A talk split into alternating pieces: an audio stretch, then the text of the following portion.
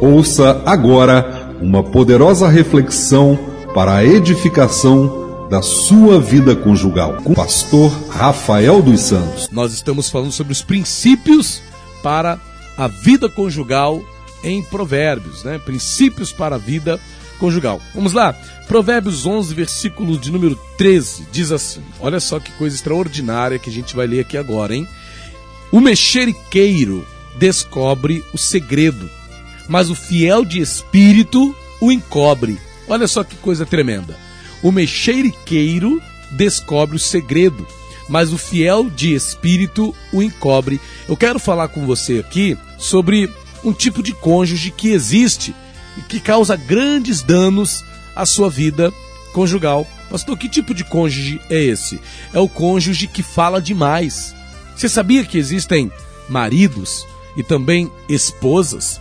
Ah, pastor, só podia ter falado esposas primeiro, né? Porque são as mulheres que geralmente falam demais, mas tem muito marido também que é falastrão. Tem muito marido falastrão por aí que fala demais, que fala o que não deve.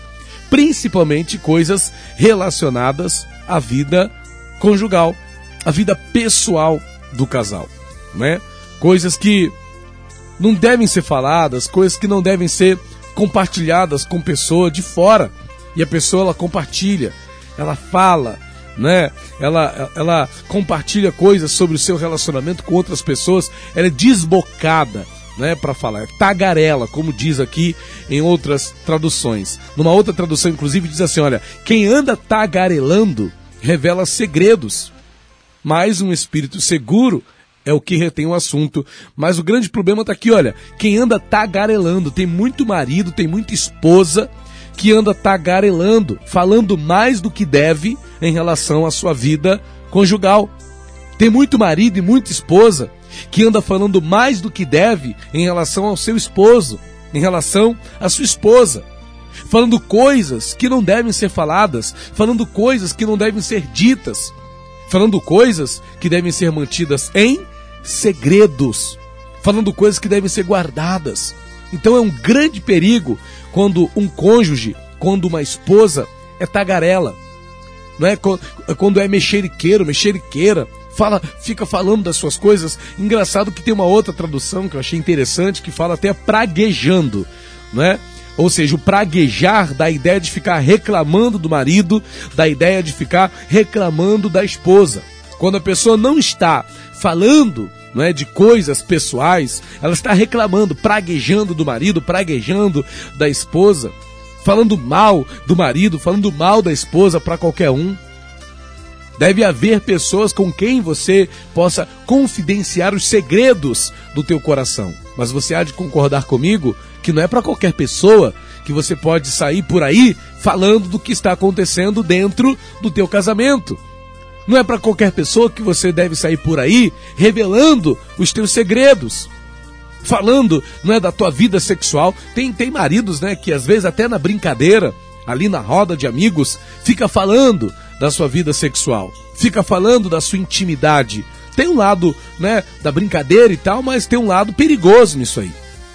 Às vezes o tiro pode sair pela culatra. Você pode acabar despertando alguma coisa na cabeça de alguém por estar falando demais.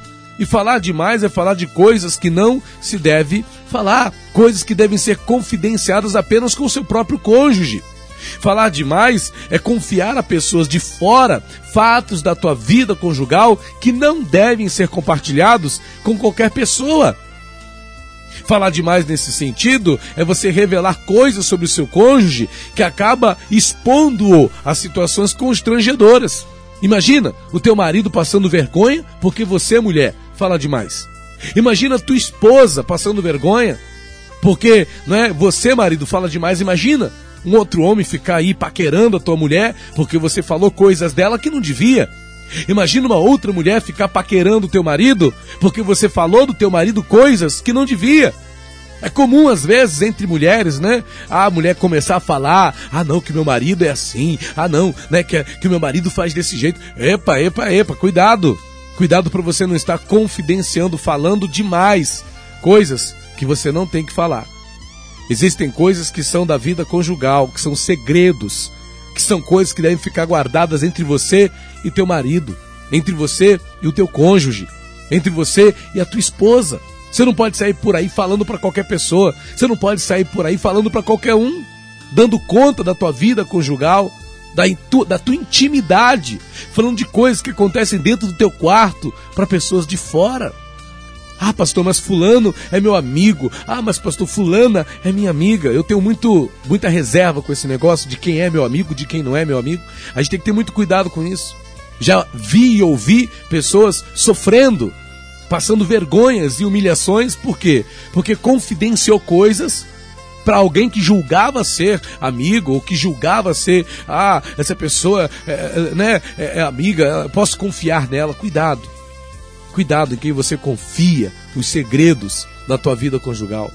Cuidado para quem você fala o que está acontecendo dentro do teu casamento. Cuidado para quem você fala o que está acontecendo aí no seio do teu lar. Tem coisas que você não pode compartilhar.